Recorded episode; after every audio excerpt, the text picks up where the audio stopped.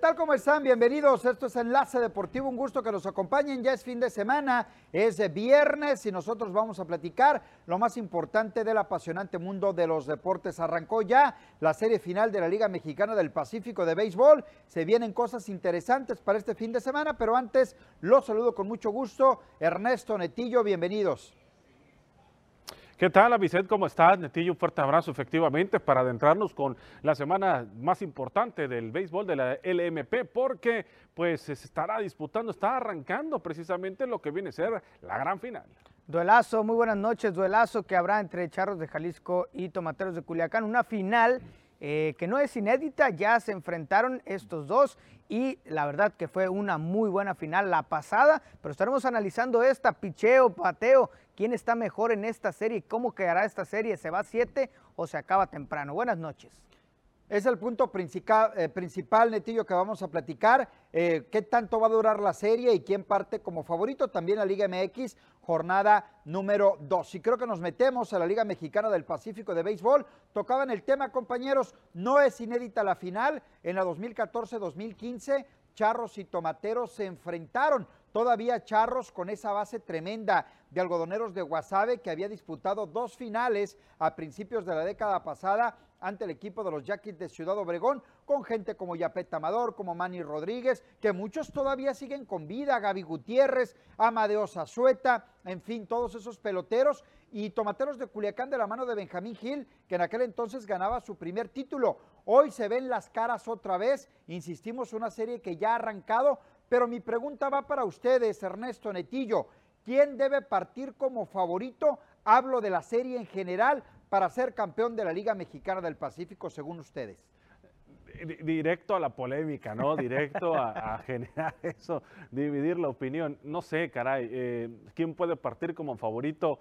Eh, caray, ¿no? Es, es, complicado. Si quieres que diga Tomateros de Culiacán porque es el, el, actual campeón, pues por ahí, por ahí tendría que ir, ¿no? Pero llegan dos equipos prácticamente en igualdad de circunstancias en lo que pasó en el playoff, ¿no? Un equipo de los Charros de Jalisco que al final termina definiendo en siete juegos y por su parte los Tomateros de Culiacán que lo hacen en seis eh, ante el conjunto de los algodoneros de Guasave, ¿no? Y si hablamos de, de eso que se llama eh, modo playoff, que en la cual está metido el conjunto Guinda, pues podría, podría, podría llegar, ¿no? Pero también Charros de Jalisco tendría que aprovechar la oportunidad de que tendría en teoría cuatro juegos en casa en esta final. ¿eh? lo, diría el señor Espuro. al hacer pronósticos eh, tiendes a equivocarte o a acertar, ¿no? A decir eh, qué es lo que puede pasar, pues si supiéramos, pues lo estaríamos diciendo, pero no sabemos. Pero sí, haciendo un análisis de lo que pasó en temporada regular y lo que pasó en playoff, yo viendo a un Charros de Jalisco ayer lo decía,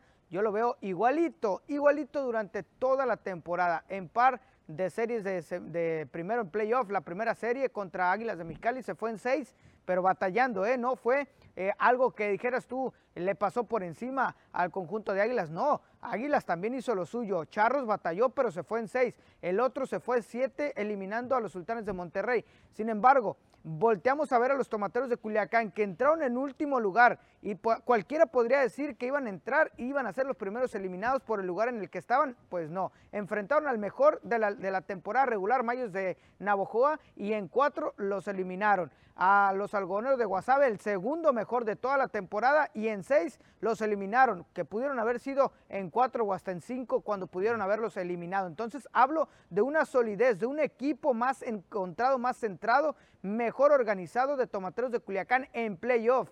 Yo ya no voy a tomar en cuenta la temporada regular. Lo que dije de Charros, Charros lo mismo de temporada regular lo pasó a playoff. Tomateros no, cambió el chip y ha estado ganando.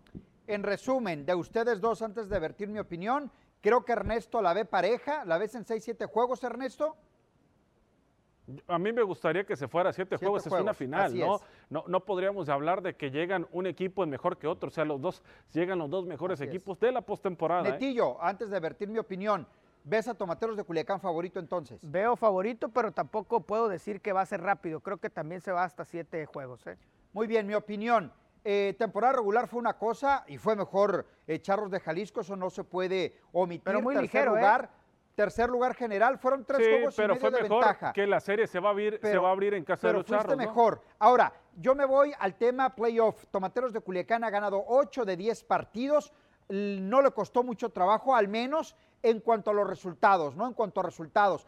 Barres a los Mayos, le ganas 4-2 a los algodoneros de Guasave. Ya lo decías, Netillo, le costó un poquito de trabajo a Charros primero Mexicali. ¿Qué decir de Sultanes de Monterrey, no? Sobre todo en ese juego 6 que termina perdiendo 15 carreras contra 5. Mi análisis un poco más allá. Creo que Tomateros de Culiacán se encontró muy bien en playoff, sacó lo mejor de peloteros, como Ramiro Peña, como Ali Solís en su momento antes de lesionarse, como Alexis Wilson, un refuerzo que vino como anillo al dedo, como Víctor Mendoza, un pichó de Manny Barreda, que si bien es cierto, terminó perdiendo el juego número 2 ante Guasave, logró sobreponerse en el juego número 6 para darle la victoria a Tomateros de Culiacán y blanquear al conjunto algodoneros de Guasave, un Joey Meneses que lo conocemos en postemporada, un Sebastián Elizalde que no ha tenido su mejor playoff, pero que en cualquier momento ya reacciona ¿eh? y hace el trabajo como lo hizo en el juego número 6. Charros tiene lo suyo, tiene un Roberto Zuna que es confiable en el relevo, tiene a gente como Yapeta Amador, el mejor en cuadrangulares en lo que va de la postemporada, tiene una Amadiosa Sueta que responde, un refuerzo como el Pony Quirós que ha cumplido en la postemporada y que creo que les puede aportar. en contra de Tomateros, sin ¿eh? embargo, sin embargo, creo que Tomateros de Culiacán es el equipo más encendido de los ocho, obvio, que llegaron a postemporada, unos que se fueron quedando en el camino. Yo sí creo que Culiacán va a ganar la serie final. Para mí sale favorito Culiacán. ¿En cuántos? En cinco o seis partidos para mi punto de vista. Charros Vamos, descifra temprano a los lanzadores de Culiacán, cuidado, ¿eh? Vamos a la pausa, Ernesto, ¿te parece si al regresar Cierras el tema, lo cierra Netillo y lo cerramos para ver qué va a pasar en esta final de Mexicana del Pacífico. Continuamos.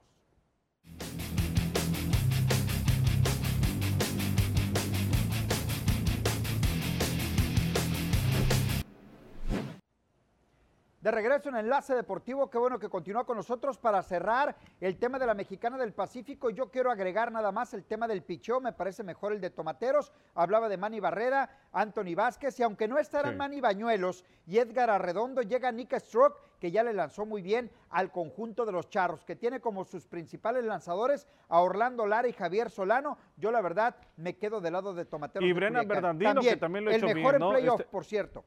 Sí, hay que hablar de eso. Sí, yo, creo que en materia de picheo se ven muy parejos ambos equipos con sus abridores. Javier Solano tiró muy buen juego en su última aparición, blanqueó incluso también. Eh, ya, mencionabas lo que han podido hacer estos tres hombres y los que ya eh, apuntabas por parte del equipo de los tomateros de Culiacán. Aquí también, si nos vamos al tema de la ofensiva, ambas escuadras están muy poderosas, ¿no? Eh, ambas escuadras te batean bien. creo yo que de repente, si este equipo de Jalisco llega a encenderse, cuidado con ellos, ¿no? Con, con, lo que saben hacer con el bat y poner la pelota del otro lado de la barda. veíamos bats peligrosos y además se reforzaron bien para lo que viene a ser esta serie. Pero fíjate, ayer Ernesto estábamos viendo cómo eh, el enfrentamiento se daba el cara a cara y en cuadrangulares está mejor Tomateros de Culiacán en estos playoffs. Eh. Curiosamente, ayer lo decíamos, eh, cuando tiene más elementos que se vuelan la, cerca, Charros de Jalisco, pues lo tiene también Tomateros, ¿no? Hablar de un Joey Meneses, porque un Alexis Wilson se encendió de repente esta temporada con cuadrangulares? Está el mismo eh, Steve Wilkerson que resolvió un partido de playoff con un cuadrangular, el Víctor Mendoza. Hablar de muchos elementos que también pueden hacer cosas, pero hemos dejado de lado lo hecho por Jalisco. Jalisco también tiene lo suyo. Ya habíamos mencionado el tema de Jafet Amador, hablar del tema del mismo Félix Pérez, que es sublíder de producidas en la temporada regular con 46. También hablar de un, de un Amadeo Zazueta, de un Manny Rodríguez, que sabes que te va a resolver un partido importante a la hora cero, te puede batear, entre otros elementos que te pueden hacer daño. Llega el Pony Quirós como refuerzo también para agregarle. ¿Por qué? Porque se viene una baja sensible para, para Jalisco, que es el Guti Murillo, ¿no? Pues ahí está, la serie final ya comenzó viernes y sábado, juego 1 en este momento, juego 2 el día de mañana y el lunes tendremos la oportunidad de ampliar estos análisis en cuanto a lo que resultaron los dos primeros juegos Solamente de la serie final. en cuestión de los managers, Avisaid, llegan los dos más ganadores, ¿no? Quizá el Chapo Vizcarra con dos títulos, eh, Benjamín Gil también tratando de buscar el tricampeonato, pero ya con uno previo en esa final que le ganó en el 2014-2015 al equipo de los Charros de Lleva cuatro Benjamín Gil, cuatro ese que gana en el 2014, el que le gana a Navojoa, a Mazatlán y a Hermosillo. Vamos con Carlitos, que nos tiene el siguiente comentario.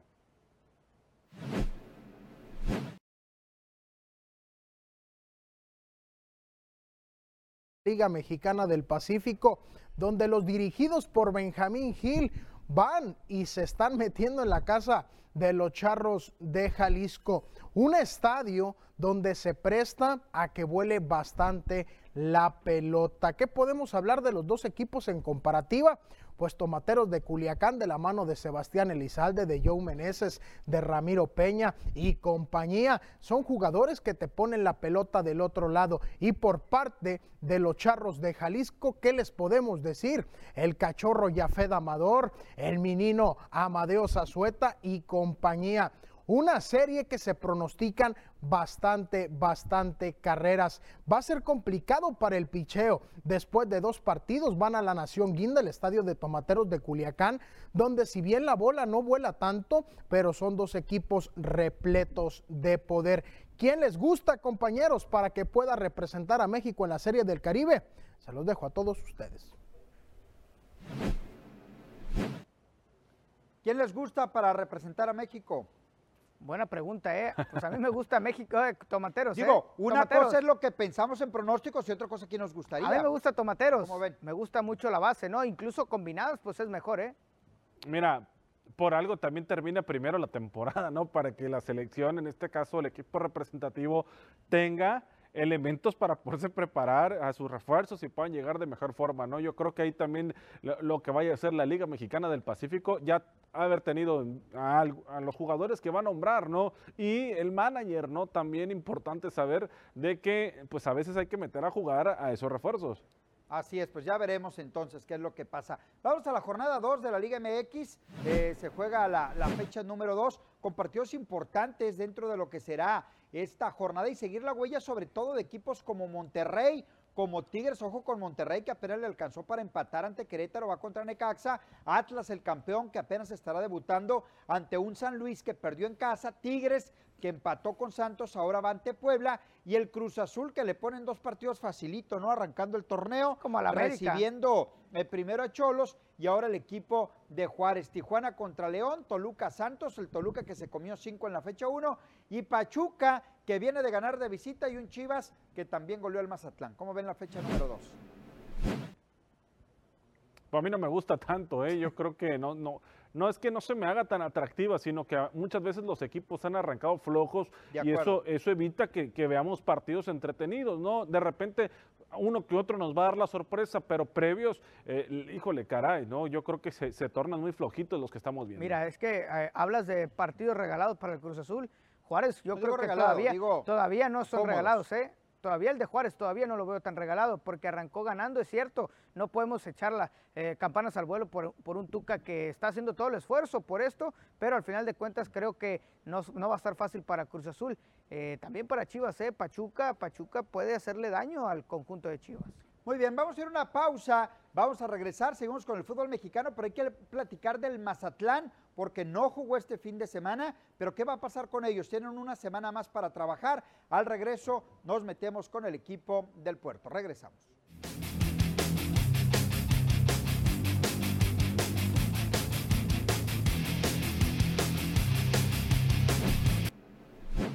Estamos de regreso en Enlace Deportivo Ernesto. Tú que estás más cerca del conjunto del Mazatlán FC, eh, perdieron ante Guadalajara, tres goles contra cero. Hoy debían enfrentar a las Águilas del América, pero el partido se mueve para el próximo 16 de ¿eh? febrero. Sí, una lástima, la verdad, porque tendríamos un partido atractivo. Nada más que aclarar algo, ¿eh? porque mucha gente me ha preguntado el partido ya estaba programado moverse desde diciembre, ¿eh? o sea, cuando se soltó el calendario, no es por tema de la pandemia, no es tema porque, o sea, esto ya se tenía estipulado desde hace varias, hace un mes más o menos, que este juego se, iba a reprogramar. Las circunstancias, el por qué no, no quedó tan claro.